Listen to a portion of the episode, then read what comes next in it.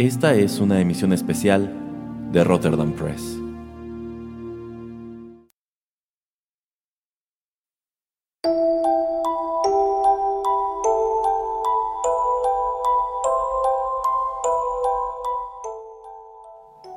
Hola amigos, ¿qué tal? Qué gusto saludarlos una vez más a través de estos micrófonos y tenerlos en una nueva emisión especial del podcast. Yo soy Erasmo de Rotterdam Press y en esta ocasión tengo el gusto de que me acompañe el señor Geek. ¿Cómo estás, señor Geek?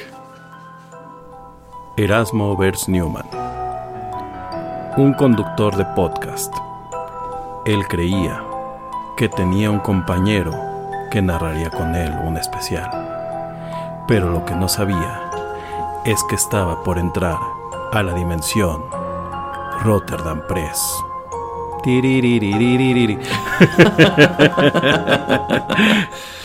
bueno, una, una, presentación muy ad hoc con el tema que estaremos tratando hoy, en vista de que esta es una emisión a propósito de Halloween y al señor Geek se le ocurrió un tema excelente, creo yo, para esta ocasión. Hoy estaremos comentando tres episodios que nos vienen de la serie de televisión de Twilight Zone o mejor conocida en el mundo de habla hispana como La Dimensión Desconocida. Nada más como datos generales, pues este es un show que ha tenido distintas encarnaciones. El primero y quizá el más célebre de todos ellos es el de, el de 1959, que se transmitió en CBS hasta 1964, el show original creado por Rod Serling, que era quien originalmente hacía esas narraciones como la que nos acaba de regalar el, el señor Geek, y que termina por convertir... Sí, sí, termina por convertirse en algo así como el sello de algunas de estas transmisiones, esa narración introductoria y a veces también al final.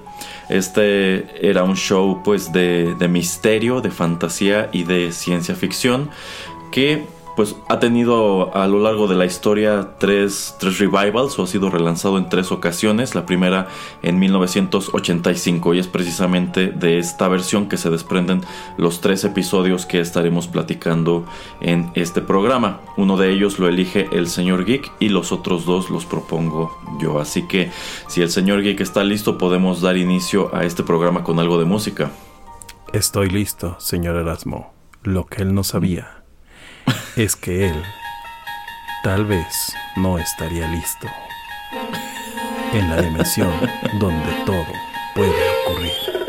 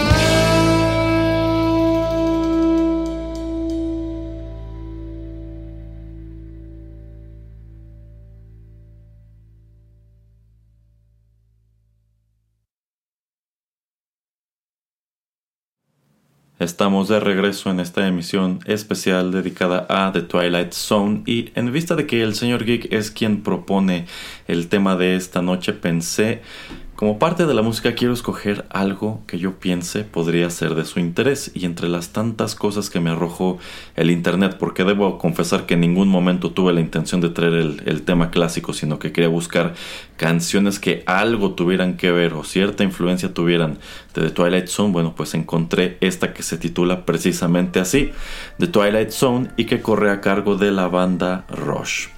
No. Esto viene incluido en su álbum 2112 del año 1976, publicado bajo el sello Anthem. Y antes de que vayamos con el episodio que atañe a este segmento, no quiero dejar de preguntarle al señor Geek cómo fue su primer acercamiento con la dimensión desconocida. Pues yo por edad, y justamente eh, creo que en un momento pensamos que tal vez podríamos llegar a, a meter esto como parte de Rotterdam Retro 2000. Uh -huh. eh, lo empiezo a ver en Canal 4, eh, primero, pues yo, yo recuerdo primero haber visto la versión de los 80s y vagamente que en algún momento intercaló con la versión este, de 60-50s, eh, pero pues ese, ese fue mi, mi, mi acercamiento. Muy bien, muy bien. Sí, sin lugar a dudas yo considero que muchas personas de nuestra edad tuvieron ese primer contacto con la dimensión desconocida a través del canal 4 que yo recuerdo pues solía transmitirse los domingos en la tarde como parte, eventualmente llegó a, ser una especie de barra de programas de ese estilo uh -huh. en donde estaba la dimensión desconocida en su versión original de los 50-60 estaba también la hora de Alfred Hitchcock más adelante meten programas más modernos o más recientes como Millennium y por lo regular oh, sí. todo esto lo encontraba pues antes de que llegara este noticiero deportivo muy de los domingos en aquel entonces que se llamaba Ta también Acción. estuvo creo que creo que por ahí está de un paso al más allá no eh, me parece que sí o sea sí formaron como tal un bloque uh -huh. de puros programas de este de este tipo, lo cual mirando en retrospectiva pues era un rato muy interesante de la televisión, pero debo confesar aquí que en realidad yo no me hice fan de este programa cuando era niño, sino mucho más adelante, porque cuando era niño me daba miedo. Y uh -huh. es que mis papás a veces lo ponían y algunas de algunos de estos episodios pues sí me asustaban. Y llegó un punto en el cual incluso si ya escuchaba la musiquita ya sabía que venían todos estos programas pues como de misterio o espantos y decía no, hay que cambiar el, el, canal y no es más adelante que empiezo a verlo con detenimiento, empiezo a estudiar la historia de esta serie y digo, pues wow, yo considero que era algo genuinamente eh, valioso. Eh, ya dijimos antes que estaremos enfocándonos sobre todo en la encarnación de los años 80, que esa uh -huh. ya era a color, traía dentro de lo que cabe la misma fórmula del programa original, eh, pero esta me parece que sí bueno, como nos, como es un poco más contemporánea a nosotros, esta sí nos toca verla entre semana junto con otros programas igual que en esa época trataban de replicar este concepto como pues el señor Geek se acordará eh, Goosebumps o también uh -huh. este de Are You Afraid of the Dark o Le temes a la, a la oscuridad que yo siempre sí, consideré sí. eran como versiones juveniles del mismo concepto de, de Twilight. Eh, lo, lo, que son lo que son estos conceptos de antologías, ¿no? Que de hecho uh -huh. yo, yo por eso quería o interrumpo ahorita para comentarlo, ¿no? O sea, por eso cuando dijimos vamos a hacer un especial de Halloween, yo me acordé de La Dimensión Desconocida y todos estos programas antológicos, uh -huh. eh, porque creo que son la, la base de pues de los especiales de, de, terror de casi todos los programas actuales. Y se me hizo muy ado que esté hablando de que estamos con el libro o la promoción del libro del señor Erasmo Tinta Geek eh, pues porque también es una serie de antologías si bien pocas de ellas eh, rayan en temas de terror. Algo que hacen muy bien estos programas es que meten muy bien temas de misterio o de o medianamente inquietantes y creo que por ahí algunos de los relatos de su libro pues cuadran bien. Entonces creo que si a la gente le estos formatos de antología, como bien decía, La Dimensión Desconocida, Escalofríos, eh, Un Paso al Más Allá, eh, o, o, viendo esta versión mexicana que era la, este, la hora marcada, pues les hará mucho sentido el libro del señor Erasmo. Por cierto, él no, él no sabía que yo iba a meter comercial, pero ya lo metí. sí, efectivamente no lo sabía, pero bueno, ahí está. Eh, otro acercamiento muy interesante que tuvimos los niños ochenteros, noventeros eh, de manera indirecta con The Twilight Zone son los especiales de La Casita del Terror de los Simpson, muchos de cuyos tempranos eh, clips en realidad estaban inspirados directamente en cosas que se desprendieron de The Twilight Zone. Bueno, pero ahora sí, para entrar de lleno con este primer episodio que es el que elige el señor Geek. Bueno, este se, se, titula The Toys of Caliban.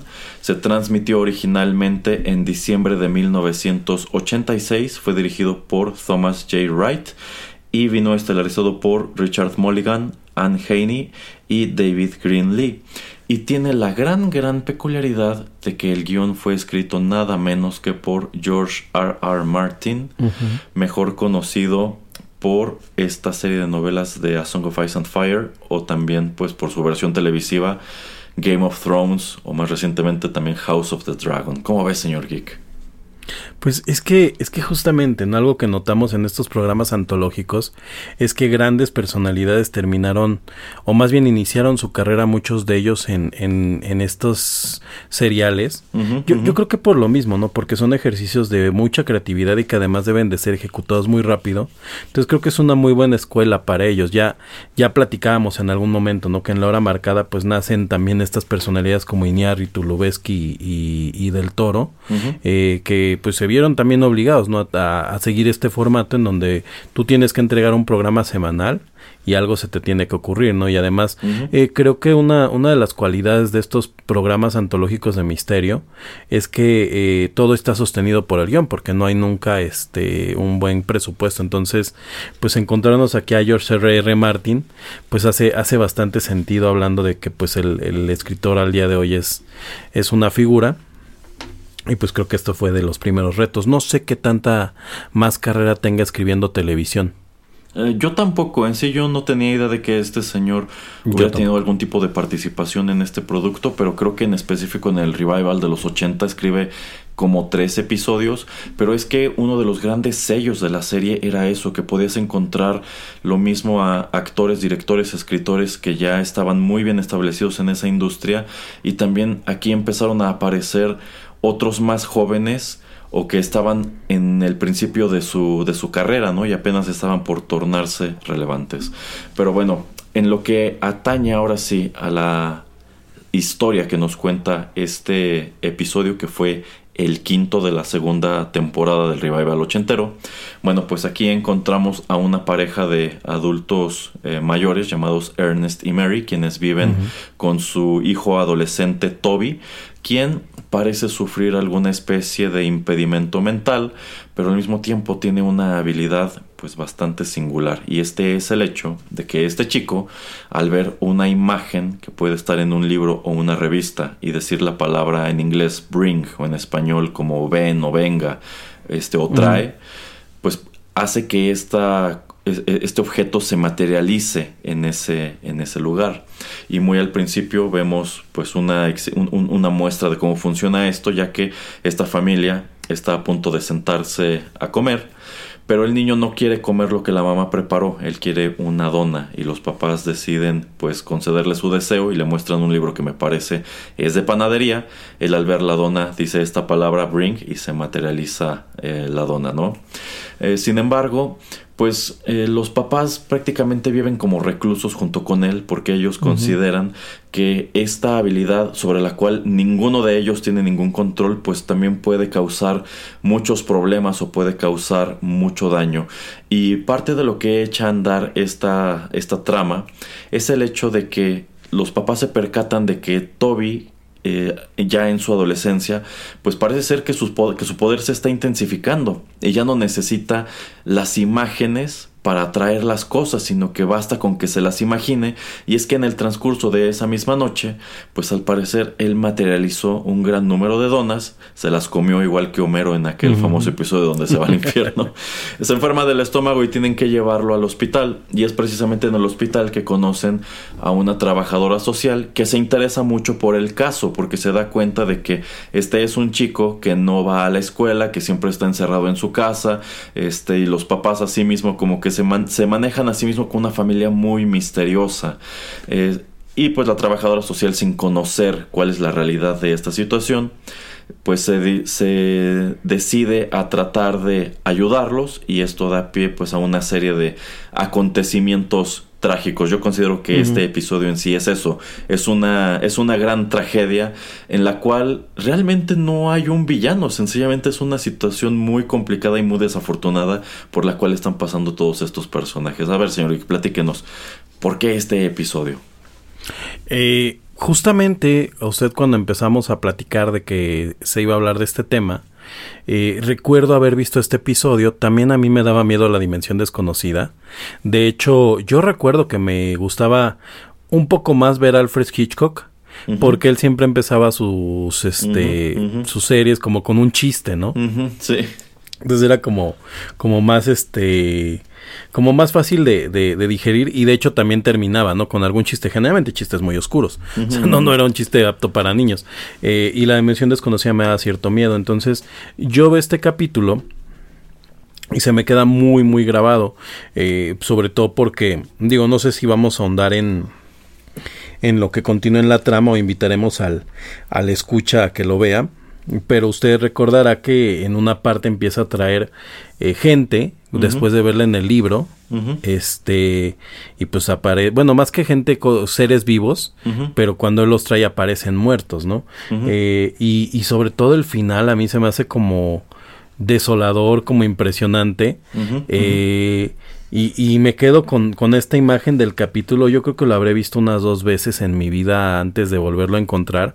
Y resulta que cuando pues me empiezo a acordar del capítulo yo le platico a gente que pues le gustaba la dimensión desconocida, oye es que yo vi un capítulo de la dimensión desconocida donde pasa esto y todo el mundo recordaba este capítulo eh, del que nace la, la historia de los Simpson, que ahorita no voy a recordar el nombre, pero que es este niño que también tiene poderes eh, pues para generar y que se conviertan las cosas en exactamente lo que piensa. Y no y, y, y antes de ponerme como a a buscar, o sea, empecé a, hacer búsquedas en Yahoo Respuestas y en todos lados y todo el mundo lo confundía. Eh, y, este capítulo yo siento que el final es un poco más oscuro incluso.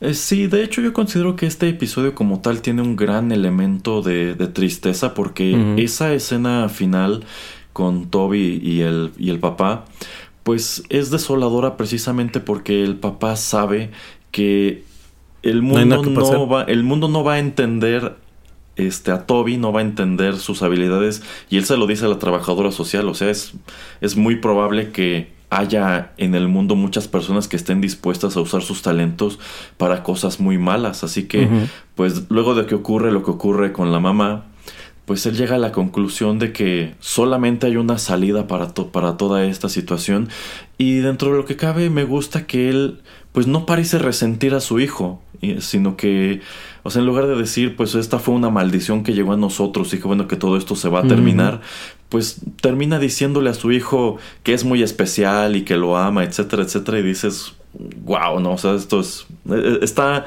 está muy, está muy fuerte, eh, es al mismo tiempo espeluznante, es triste, es desconsolador, entonces me pareció un episodio muy rico y yo creo que usted está señalando algo muy importante, sobre todo por la temática sí es muy fácil confundirlo con aquel otro en el que está inspirado ese episodio de Los Simpson de la casita del terror, en donde pues es este niño al cual los papás necesitan estar complaciendo constantemente, porque para colmo es un niño vengativo que utiliza sus poderes pues para castigarlos. y, déjeme, déjeme contarle brevemente que hay continuación en la, de, en la versión de los ochentas en donde ahora es su hija. Ah, mire. Ah, y es el mismo actor. Oh, qué interesante. Nada más como nota, nota al pie de, la página. Eh, fíjense que ahora que menciona al actor, yo considero que el que interpreta a Toby, que es eh, David Greenlee, hace un excelente trabajo porque pues sí logra recrear muy bien cómo es el comportamiento de una persona que tiene algo que podríamos decir es parecido al, al síndrome de Down.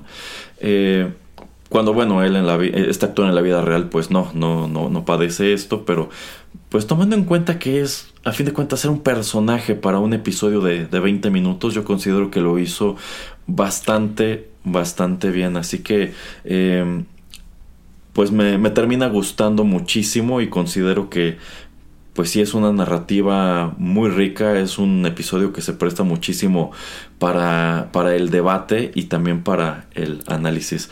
solo, solo, solo para no dejarlo pasar, creo que aparte una de las grandes cualidades que tiene este episodio eh, es justamente esta parte de la actuación en donde pues representan a, esta, a este chico con, con un impedimento, con un este, pues tal vez con con una cualidad especial, o sea, aparte de, de su poder, este, porque es muy, este, eh, muy contrastante, o sea, es, es, este, casi, podría decir la palabra choqueante cuando no eres una persona acostumbrada a lidiar con alguien así, y no lo quiero decir en un sentido, pues, este, peyorativo, sino en el sentido de que realmente te, te, te pone, pues, en perspectiva, y, y, eso vuelve al capítulo todavía más, este, no solo memorable, sino, sino choqueante, porque realmente, si tú te pones a analizar el capítulo, el, el, miedo del mismo no viene del hecho de que el niño tenga una deficiencia, tenga un, este, una condición, eh, sino, sino justamente, ¿no? De lo terrible que puede ser en su, en su inocencia, y en su a comparación de este niño que es vengativo, Toby pues, no es un niño que, que, que, sea ni berrinchudo, ni este, ni egocéntrico, ni nada, simplemente es un niño que no puede controlar lo que ve. Y por ejemplo, a mí me, me impactaba mucho en el capítulo que que los papás toman la iniciativa de literalmente tapiar las ventanas y quitar los libros este con fotos y evidentemente de no poder ver televisión, ¿no? Y, y, y todo esta, este cúmulo de cosas pequeñas eh, hacen que, que, sea como una, una pequeña, una pequeña gran tragedia. Y nuevamente, pues recordar que, que está escribiéndolo George R. R. Martin. Y bueno, pues ya, si, si llegaron hasta este punto y todavía no le ponen pausa para verlo, yo sí quisiera comentarlo, ¿no? Que básicamente al final todos terminan muertos. Cosa que es su sello.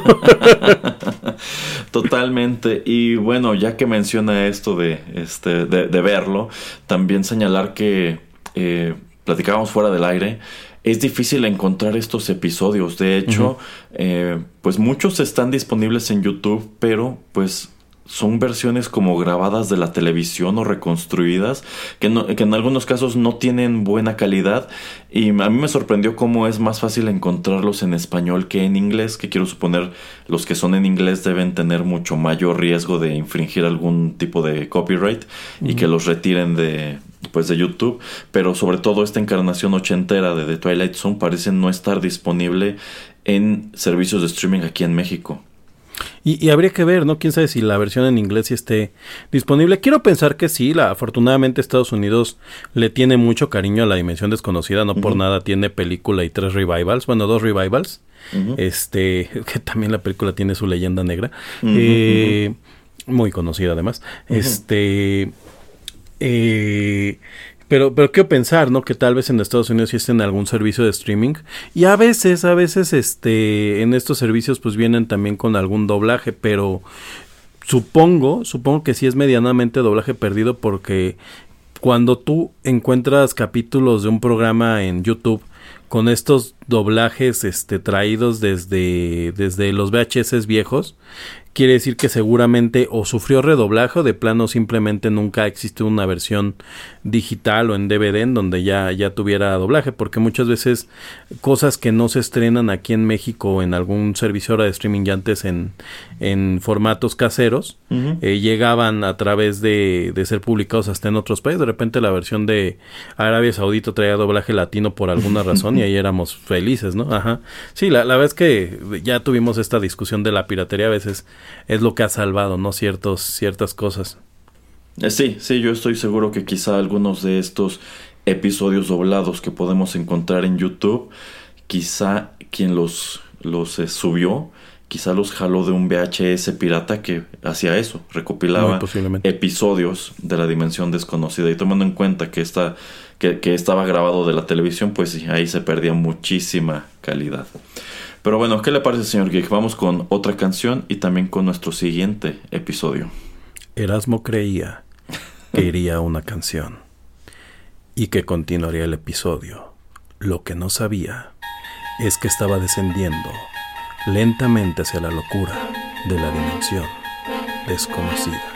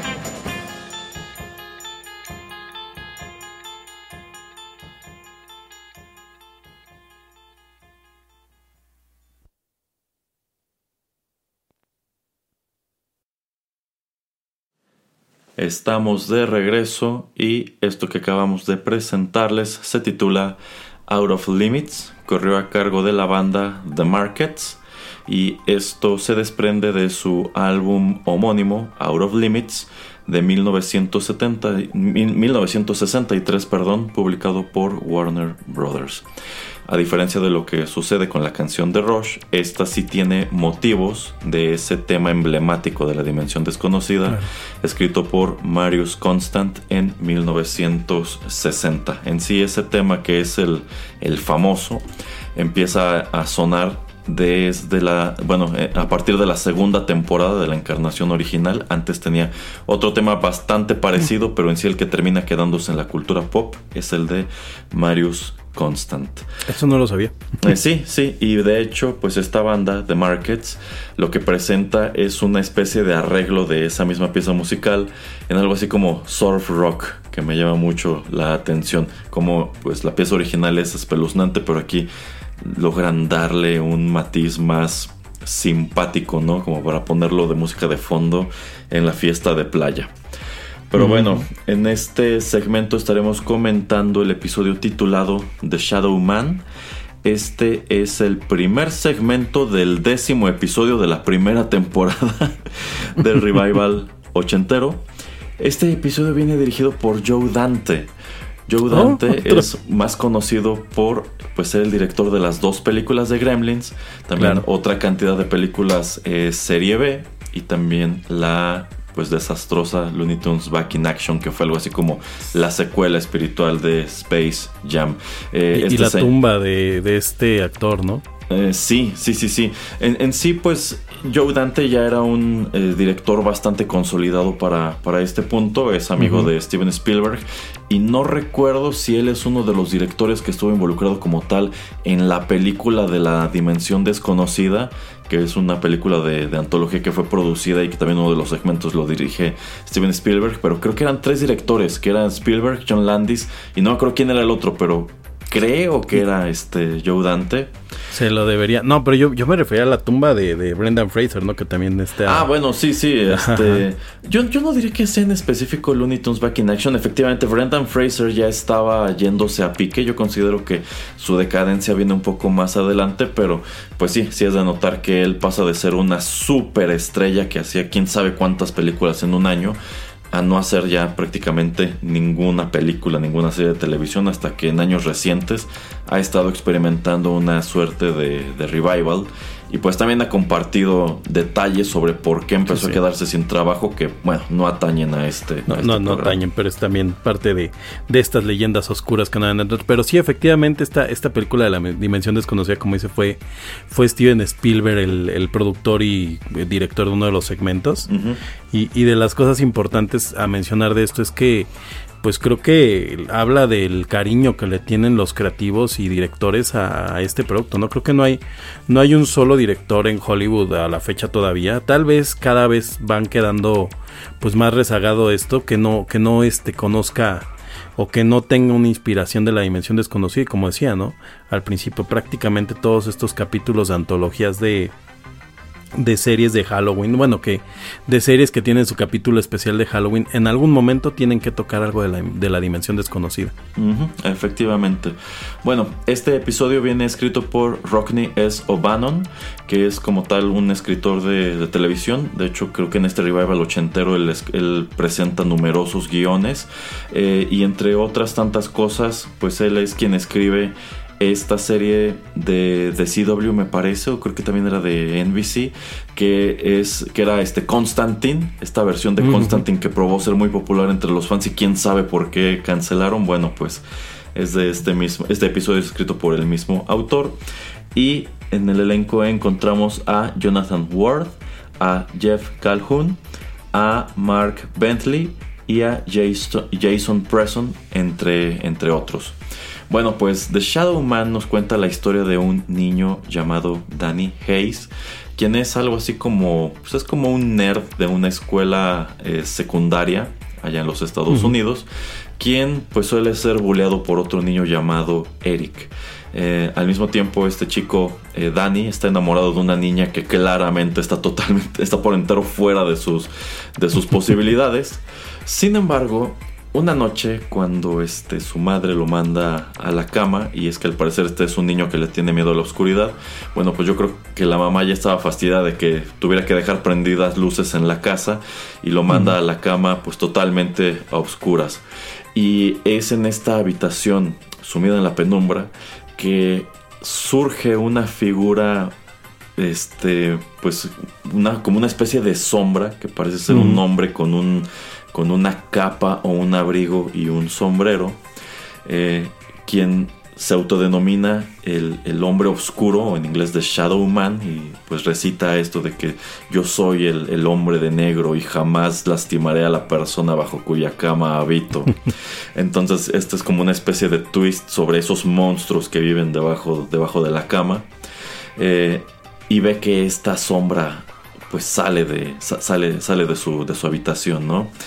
Eh, Y conforme empieza a aparecérsele en las noches este hombre oscuro, oscuro, o esta sombra, pues Dani se da cuenta de que algunas situaciones que no estaban funcionando en su vida empiezan a funcionar, como el hecho de que esta chica de la que está enamorado empieza a fijarse en él y que otros niños que no son de su agrado les empiezan a pasar cosas. Y él une los puntos y atribuye que todo esto está sucediendo por intervención del hombre de negro.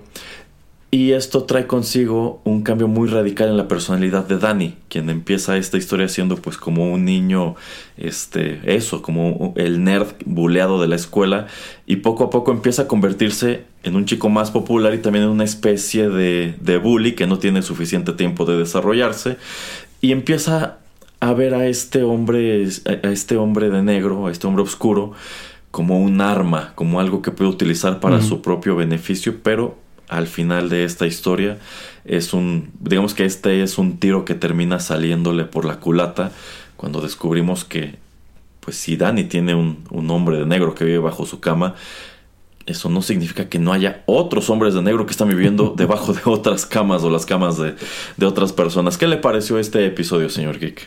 Creo, que es una muy buena este, condensación, un muy buen capítulo para iniciar a alguien que nunca ha visto la dimensión desconocida. Eh, porque hace como, como todas estas cosas bien que, que maneja esta, eh, este, esta serie, ¿no?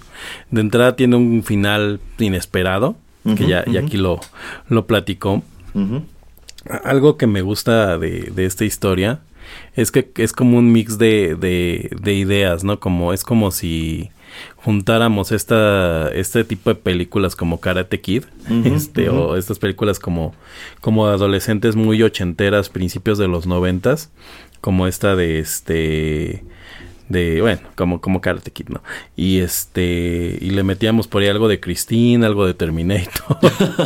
Y, y, y, en el tema de Terminator no tanto por el hecho de que salga un robot sino por esta este protector este imparable no aparentemente y, y, lo juntamos con Chicken Little, ¿no? Me recuerda, me recuerdo mucho a Chicken Little, que obviamente es una, algo que pasa muchísimos años después de, de este capítulo de la emisión desconocida. No, no sé de qué año sea, pero debe haber estado rondando si acaso los noventas, ¿no? Este episodio es del 85. Del 85. Y le digo, es, es, un muy buen compendio, ¿no? De cómo, de cómo se veía, pues, estos dramas eh, escolares teenagers. pero, pero aparte, yo le platicaba al señor Erasmo antes de que entráramos al, al capítulo. Yo no lo había visto nunca, pero tuve un componente extra para que me generara inquietud el, el, episodio y es que yo he tenido este fenómeno que mucha gente ha, vivido, ¿no? Que es el despertarte y ver que hay algo pues como de dos metros y negro enfrente de tu cama, ¿no? Afortunadamente nunca me ha recitado que es el hombre oscuro y que nunca me que nunca le pasara nada a quien a la, a la persona que esté sobre la cama del hombre oscuro este bueno así suena más mal este pero sí sí he visto estas como sombras he investigado sobre el tema, aparentemente es un fenómeno más relacionado a la apertura de las retinas y las, y las pupilas. Este, y, y, por otro lado también he sentido esta, esta este, sensación de no poder mover el cuerpo mientras no los ves y es una... Es algo muy aterrador realmente. Entonces cuando lo vi fue así de, uy, qué feo. Pero bueno, yo, yo soy hombre de ciencia y quiero pensar que no hay una cosa terrible que se para en mi cama y me ha asustado unas cuantas veces en la vida. Oiga, señor Geek, ¿usted cuando era niño le tenía miedo al, al monstruo bajo la cama o del armario, una cosa así? No, nunca. Es, es muy curioso. Nunca le tuve miedo a, a, como algo abajo de mi cama en el armario. Pero le digo que mi miedo, mi miedo eterno era, era como algo en las ventanas, principalmente como un ovni. O sea, si la dimensión desconocida me daba miedo, mi, mi terror eran estos programas como Tercer Milenio y estos especiales en donde hablaban de las abducciones. Porque sí, ¿no? O sea, como que en mi casa no podía pasar nada, pero si estaba afuera, sí, sí era así como de, ay, ahí iba a estar, ¿no? De hecho, eh, en, el, en el cine de terror yo creo que algo que, que siempre pasa es que no es el mismo, las mismas cosas que le dan miedo a una persona a la otra, ¿no? O sea, hay como cosas muy básicas como estos sustos de, de un ruido de repente y cosas así que son como instintivas. Pero por ejemplo, a mí sí me pueden mucho estas películas en donde de repente alguien está mirando por la ventana, ¿no? Es algo que a mí sí me genera como mucha inquietud. Este Pero, pero no, nunca, nunca me dio miedo así como los closets o, la, o abajo de la cama. Bueno, también comentarlo, yo abajo de la cama pues tenía una cajonera, entonces o sea, no, no hay nada abajo de mi cama, abajo de la cama estaba el árbol de Navidad. muy bien. Muy bien. Eh, debo confesar que yo sí llegué a tenerle miedo. No, no como tal a que hubiera algo adentro de un closet, pero es que en una casa que vivimos había un vestidor que en sí no, no tenía puerta, pero digamos que tú estando en la cama podías ver pues hacia el interior de este vestidor, que era un espacio pues largo, era como un pasillito y era un espacio oscuro. Entonces, eh, pues a mí siempre me causó inquietud que hubiera algo allí y precisamente como era un lugar muy oscuro no pudiera verlo hasta que fuera demasiado tarde o pudiera sorprenderme una cosa así por el estilo. Y también teníamos un corredor bastante largo que iba pues de un lado de un extremo a otro de la casa que también en las noches me parecía un espacio en sumo espeluznante porque igual como era oscuro y digamos que el apagador de la luz no estaba muy cerca de la puerta. Tenías que caminar un pequeño tramo a oscuras antes de poder encender la luz y yo siempre tenía el temor de que al encenderla hubiera algo del otro lado o peor aún detrás de mí. pero pero sabe como que a mí, por ejemplo, eso siempre me funcionó, pero más bien en lo que yo iba, ¿no? O sea, como que sentía en mi visión que era que en cuanto prendiera la luz ya no iba a estar, ¿no? Yo, eh, comparto. Ajá. sí, sí, sí, era una especie de seguridad que uno también tenía de que había peligro mientras estuviera oscuro, pero con luz ya era, ya era mejor. que, que, seamos honestos, a mí por ejemplo todavía como ciertos lugares, ciertos pasillos totalmente oscuras en casas, en casas donde esté, porque digo, en la calle pues hace totalmente sentido. Si viste Batman sabes que no debes entrar a un callejón a oscuras. este, pero bueno, en casas que conoces y así todavía me, me dan cierta inquietud, sobre todo si se va la luz. Pero el teléfono ha cambiado totalmente este paradigma porque pues, prendes la lámpara del teléfono que siempre cargas y como que te da esta esta seguridad de, pues no sé, de que no te vas a encontrar algo. Yo, yo ahora que, que usted estaba platicando, recordé que efectivamente en casa de uno de mis tíos y en casa de mi abuelita, también había estos pasillos largos y que sí, o sea, si bien nunca le tuve miedo a algo en el closet abajo de la cama, siempre esta sensación de caminar estos pasillos largos y oscuros eh, generaba inquietud, pero muy especialmente eh, y aprovechando que es especial de Navidad, no vamos a dedicarle el espacio entero, pero sí contarles que esta casa estaba en la colonia Roma y este, ahí crecieron este, mis tíos y mi mamá. Y en esta casa sí, este, pues sí tuvieron un, un, este, una historia larga de cuestiones paranormales, entre ellas gritos y, y cadenas en la azotea y bueno, una Ah, hubo una serie de cosas ahí y es que además son casas muy viejas, ¿no? Sí, sí, sí. Eh, sí, de hecho también esta misma casa donde, donde cuento lo del pasillo y el vestidor, pues también nos llegaron a ocurrir algunas cosas que hasta hoy miro en retrospectiva y digo es que no le encuentro, no le encuentro explicación. Yo fui muy feliz cuando nos salimos de esa casa. Oiga, yo, yo, yo, quisiera nada más preguntarle una cosa eh, y a lo mejor ahí coincidimos, ¿no? Yo voy a comentarlo, o sea, en esta casa de la colonia Roma a mí nunca me pasó nada, o sea, yo nunca vi nada, pero sé que mucha gente sí. Pero algo que me pasaba es que en este pasillo, que era un pasillo que corría desde la sala, desde la sala del comedor hasta el baño, era un pasillo medianamente largo pero muy oscuro, sobre todo en la noche. Y mi mamá coincide conmigo que ella también le daba mucho miedo de niña pero yo, yo tenía una sensación que no sé si era la que usted tenía con ese, con ese probador, como de opresión. O sea, entre más caminaba, como que sentía como, como si te oprimiera, te oprimiera, te oprimiera, te oprimiera. Y, y recuerdo que sí, o sea, al llegar al baño era así como de... ándele, ándele. Sí, sí, sí, esa sensación como que sientes que no estás solo o que hay algo atrás. Que hay algo, ¿no? Ajá. Esto, pues ya ve que también suele suceder mucho luego con las escaleras, ¿no? Como que sube rápido, porque lo que sea que esté allí está en las escaleras. Ya que llegaste arriba o ya que estás abajo, ya no pasa nada ya no te alcanza. Pero sí, es este. Es chistoso cómo son espacios que por algún motivo encontramos inquietantes y yo creo que nosotros nos sugestionamos y nos empezamos a contar historias, ¿no? De que hay algo allí, hay algo detrás, me está siguiendo, pero también tenemos como que ese final feliz de que, bueno, ya que entré al baño, a la cocina o a donde sea, allá no pasa nada, ahí no me va a seguir, no va a ser como Nemesis en el Resident Evil 3, de que ese sí puede abrir puertas y meterse. Oye, ¿y usted qué tal le va, por ejemplo, con los espejos? A mí los espejos es algo que me, que me genera mucha inquietud a oscuras. Eh, no, fíjese que yo nunca he tenido tema con los espejos. Sé que hay muchas personas que igual no les gusta mucho los espejos a oscuras, no les gustan los espejos grandes o los espejos en lugares en los que de pronto se encuentran a solas o tener un espejo quizá delante de la cama. Pero sí, no, yo nunca he tenido tema con los espejos eh, realmente. Aunque coincido con algo que usted mencionaba antes. También tuve una etapa cuando era niño que me daban miedo. Pues no los ovnis como tal, sino las abducciones, igual Sí, por sí. todas estas historias de lo que te podían hacer. O en su defecto, pues igual que en una de esas, estando en el, en el jardín, y es que esta casa tiene un jardín este grande, pues tómala que detrás del árbol hubiera un extraterrestre, una cosa así. Creo, creo que eso es por lo que es tan, tan efectivo el, el, el reveal de los extraterrestres en esta película de señales, Claro, ¿no? Porque claro. justamente aparecen muy de repente. Sí, sí, sí, este, sí. A mí, a mí lo que me genera mucha inquietud de los ovnis era el hecho de que este pues podían como superar todas las barreras, ¿no? Porque algo, algo que es muy común es que nosotros en la casa, y por eso el- las películas estas de Home Invasion son tan efectivas siempre, pues es tu lugar seguro, ¿no? O sea, tú llegas a tu casa y supuestamente ya no te debería de poder pasar nada.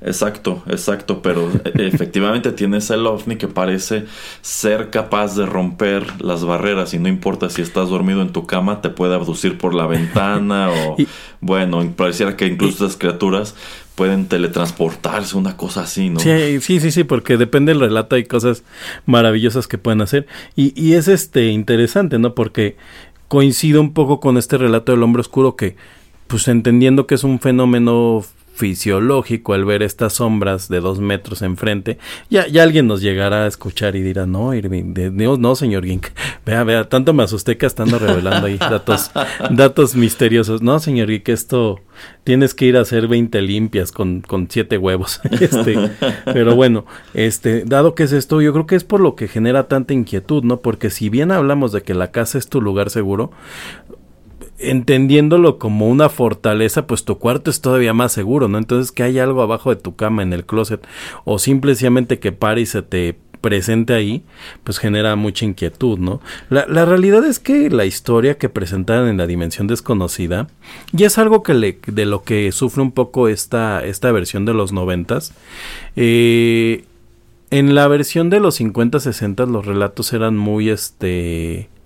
um, yo creo que tenían mucha mucha historia, mucha repercusión de lo que eran estas radionovelas diarias, en donde pues eran como cosas más serias, ¿no?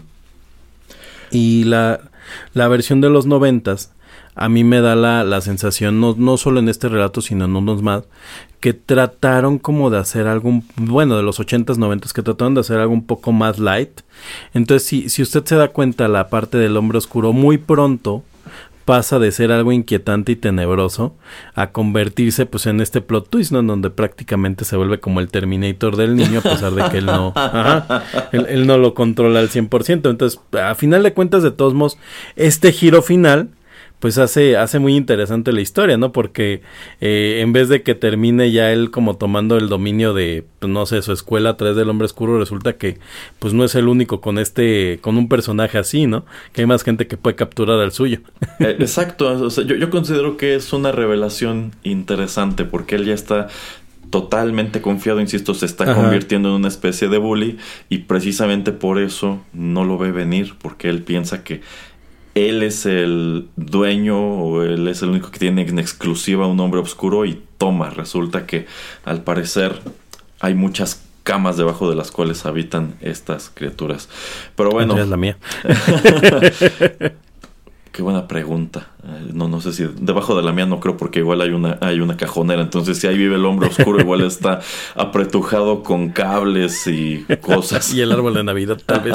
Sí, yo, yo creo por eso el mío nada más se veía así como una sombra porque pues ya está todo flat, ¿no? Tenía que caber. exacto, exacto.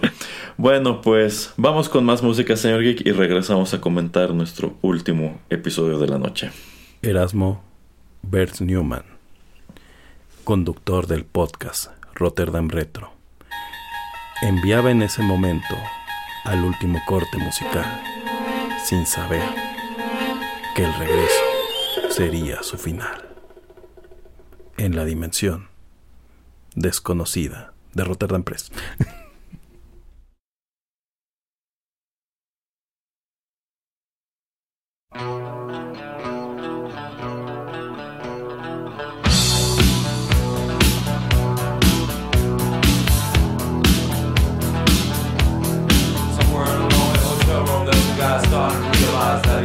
trailers turn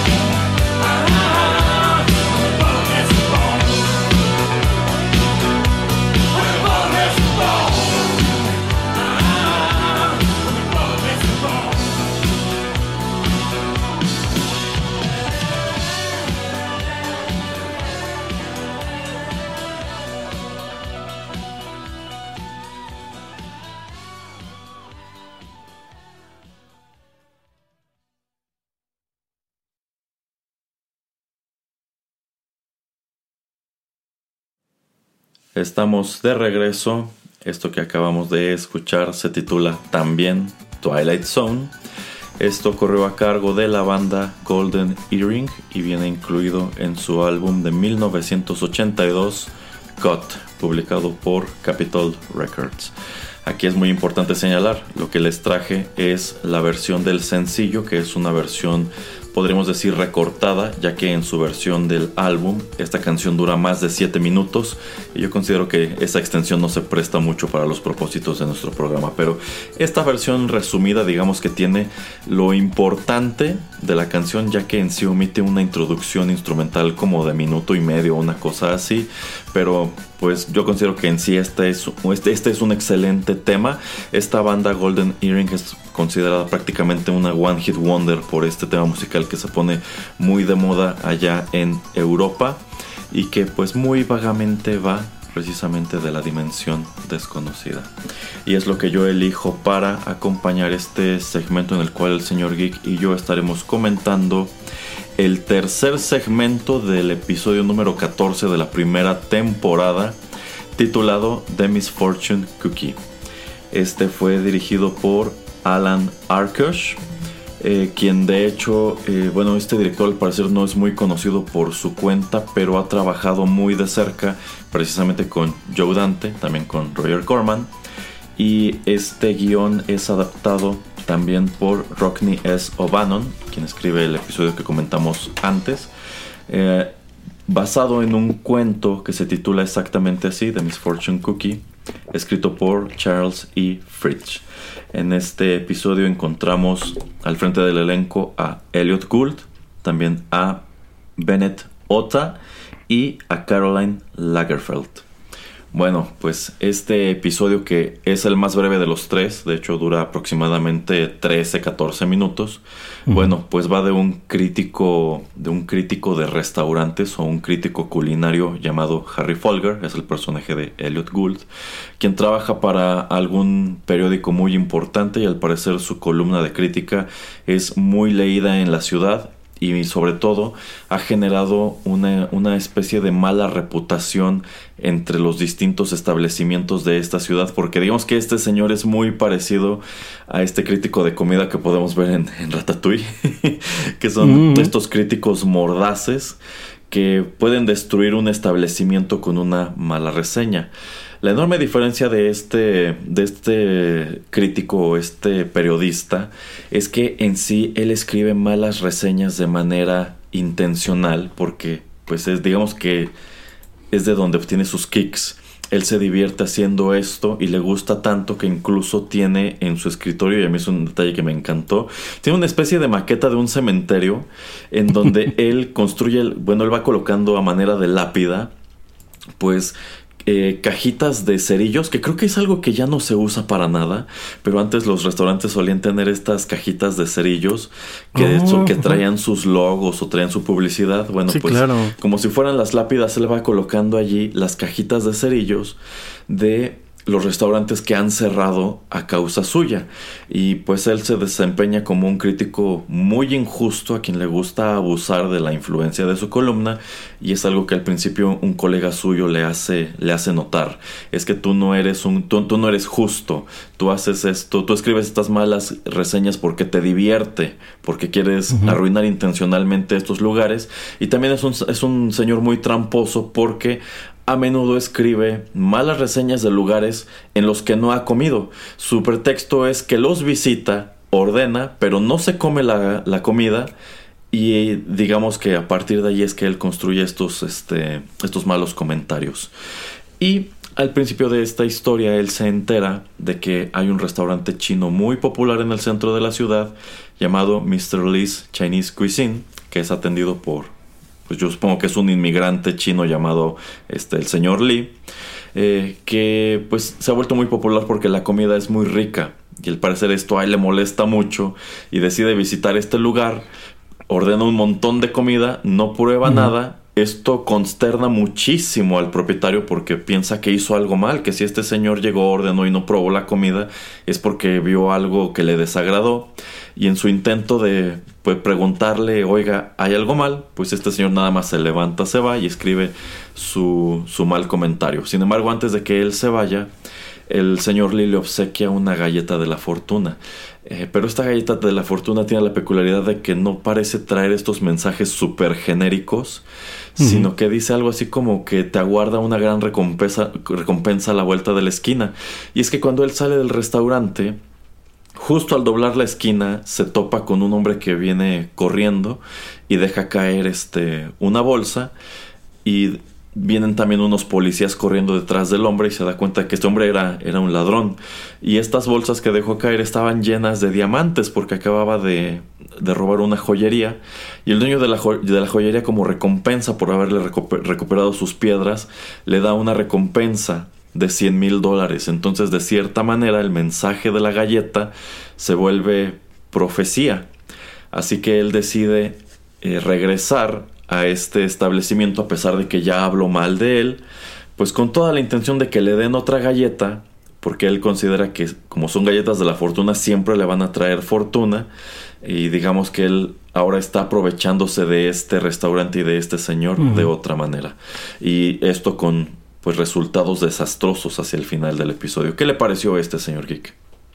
Eh, ya, ya habíamos platicado muy al principio, ¿no? Que muchos de estos capítulos de la, de la dimensión desconocida eh, son el- los padres de, de muchas este, historias que después vemos desarrolladas de forma pues mucho más este, detallada, ya sea en películas o series, ¿no? Cuando yo estaba viendo este capítulo me recordó muchísimo, obviamente con las diferencias de, del tipo de, de protagonista, a esta serie del Diario del Destino, ¿no? Donde efectivamente tú te enteras de algo y, y pues sucede, ¿no? La, la verdad es que se me hizo un muy buen capítulo. Y pues creo que el final es, es bastante satisfactorio, ¿no? Porque este personaje desde el momento uno que lo ves es antipático. Es alguien que, o sea, que no te genera ningún tipo de, de, de interés y pues peor aún, ¿no? Esta, esta costumbre, esta forma pues desagradable de ser de que ni siquiera prueba la comida, ¿no? Porque todavía si hubiera probado la comida le dabas el beneficio de la duda de que tal vez este pues vaya, este, pues sí era, era muy duro, pero pues mínimo lo probaba, ¿no? Que es algo que, que Antón Gusto sí se permitía, ¿no? Que era probarlo y después destruir al, restaurante, pero al final del episodio pues le dan un castigo eh, así de irónico como es la, la dimensión desconocida para, para sus malas acciones. Exacto, exacto.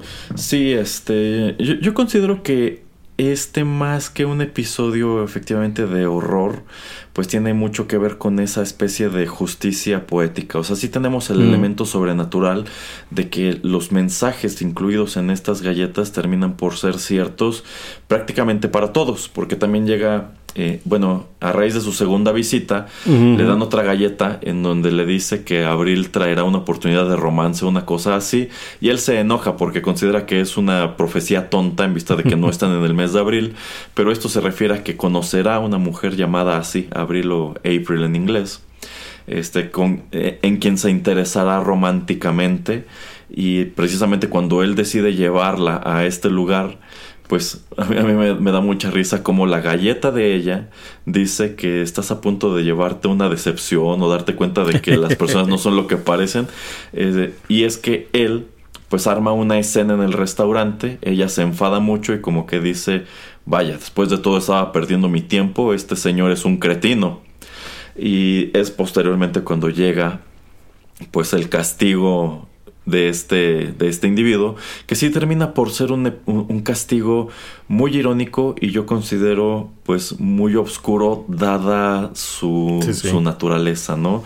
Es el hecho de que pues como castigo a esta conducta en donde él va a los restaurantes, ordena, no come y encima se está quejando, pues digamos que e- este castigo que le llega desde la dimensión desconocida es que empieza a sentir un apetito insaciable y tiene la urgencia de entrar a otro restaurante chino y pedir comida, pero no importa cuánto coma, no se siente satisfecho y aunque no te lo terminan mostrando, tú lo que entiendes es que este hombre comió hasta matarse.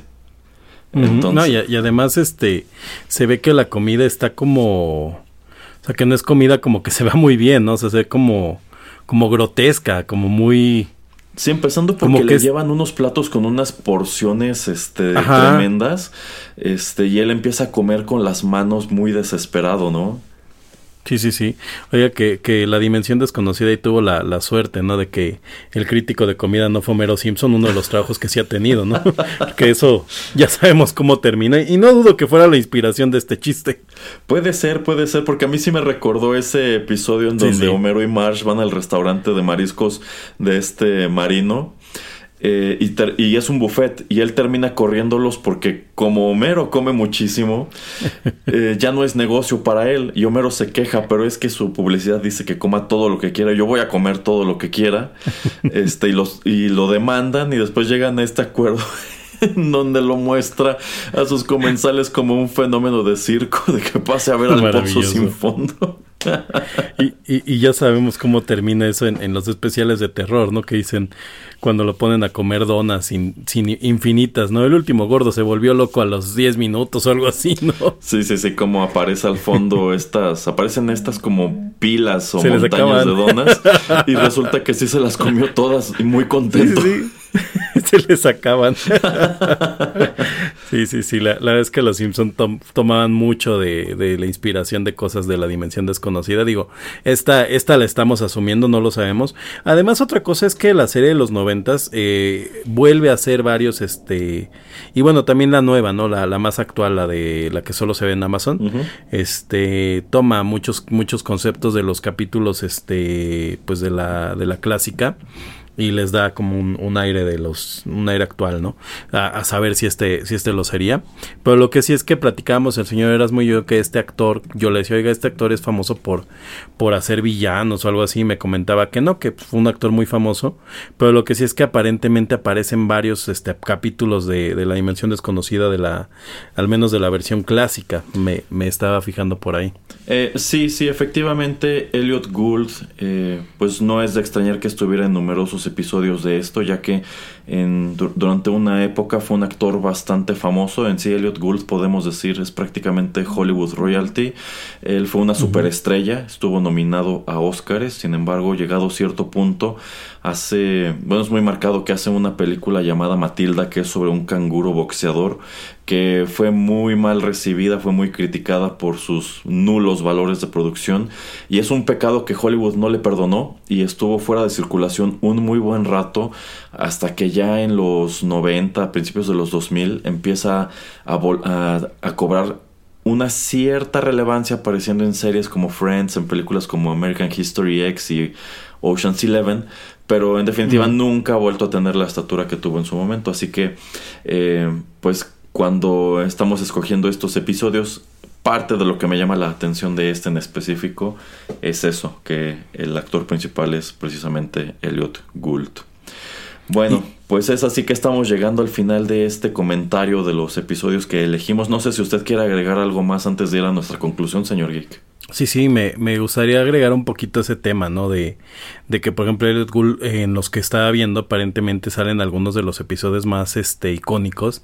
Y que creo que fue algo bueno de este experimento y que, que espero que la gente haya notado. Que cuando decidimos hacer un programa hablando de la dimensión desconocida, tomamos, eh, pues muy al estilo de Rotterdam Press, eh, episodios que no necesariamente eran los clásicos de los que se ha hablado una y mil veces, ¿no? Yo creo que hay muchísimos podcasts que ya han tocado, pues el episodio del Gremlin, que tiene ahí su, nueva versión en este, en la, en la versión más actual, eh, este episodio de la muñeca, que de ahí parte Chucky, o, el de la gente sin rostro y demás, ¿no? La verdad es que a mí incluso me causó sorpresa porque yo no había visto estos dos que, que recomendó Erasmo. Entonces, pues nada, espero que, que hayan disfrutado eh, estos episodios. Sí, exactamente. Para terminar, fíjese que, bueno, ya les dije antes que cuando era niño a mí sí me asustaban los episodios de la dimensión desconocida, pero me acaba de venir a la cabeza otro show y no sé allí qué tanto vayamos a coincidir, señor Geek, que también me resultaba muy espeluznante.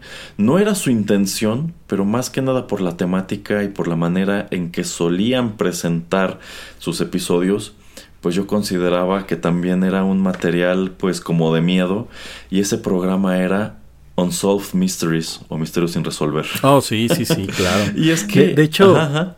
Eh, na- nada más quería hacer el comentario. De hecho, me, me apena mucho que está en Netflix, pero no tiene el doblaje latino y la verdad es que era icónico, icónica la voz y, y esta forma en que eh, narraban los episodios porque era de estos programas en donde como se supone que es documental, por alguna extraña razón en los noventas los documentales no se doblaban sino que se superponía la voz en desfase de la del nom- de la voz de los este de los actores. Entonces te recordar que en Misterios sin resolver siempre eh, hacían esto de, oh sí, yo salía de la tienda, eran las 12 de la... y abajo se I was to the bar. Está muy, muy divertido. Sí, sí, sí, efectivamente hubo un tiempo que se puso de moda ese tipo de doblaje que terminaba por ser en sumo, en sumo ruidoso y era muy propio de las cosas que pasaban en el, en el Canal 4, pero si a mí me resultaba siniestro ese programa es porque a diferencia de lo que ocurría con la Dimensión Desconocida, Sí, esas eran historias reales Eh, y pues también había numerosas historias que no solamente tenían que ver con personas desaparecidas, sino con ovnis, con Ajá. avistamientos de ovnis, con abducciones. en la primera temporada. Sí, sí, sí. Y yo considero que esas narrativas eran muy efectivas. Es más, este remake de Netflix en su primera temporada tiene un episodio que va de lleno de eso, de un fenómeno ovni en algún lugar de los Estados Unidos. Y yo considero que de esos episodios ese era el más, el más tétrico. Sobre todo porque pues sí, los otros eran, eran misteriosos, pero este, además de misterioso, era sobrenatural. Entonces, este, pues no sé, yo estoy seguro que hay mucha gente que veía misterios sin resolver y pues, no tenía mayor conflicto, pero al menos cuando yo era niño, pues sí, sí me daba miedo. No, yo también, porque aparte la música daba miedo, porque era así como, como, como, así como tic, tic, tic, tic, tac, tac, tac, tac, tic, tic, tac. Me recuerda un poco la, el sonido de Halloween, el chac, chac, chac, chac, chac, chac. No, de, Ese es de este, Viernes 13. De Viernes 13. el- Ajá. Mother, mother, que- que- Sí, sí, sí, no, coincido, coincido completamente.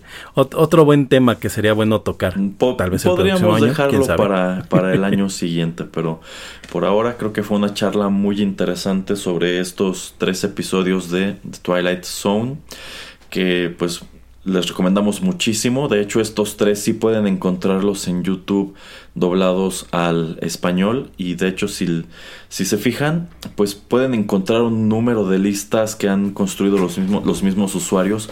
No solamente con episodios de The Twilight Zone, sino, de, sino que viene entre, entremezclado con estos otros shows que ya mencionamos antes, como La Hora de Alfred Hitchcock y demás. Muy bien, despídase, señor Kick.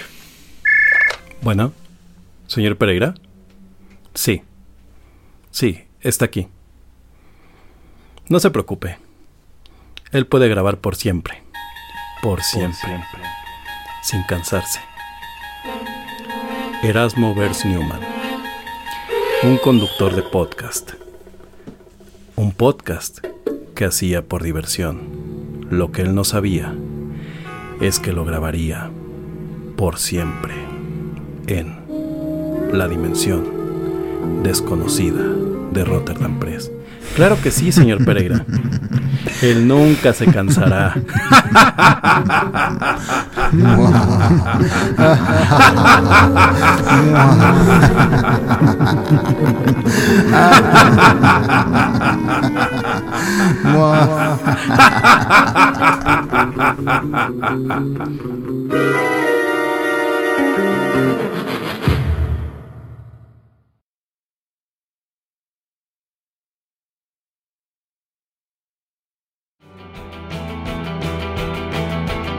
Estás escuchando Rotterdam Press.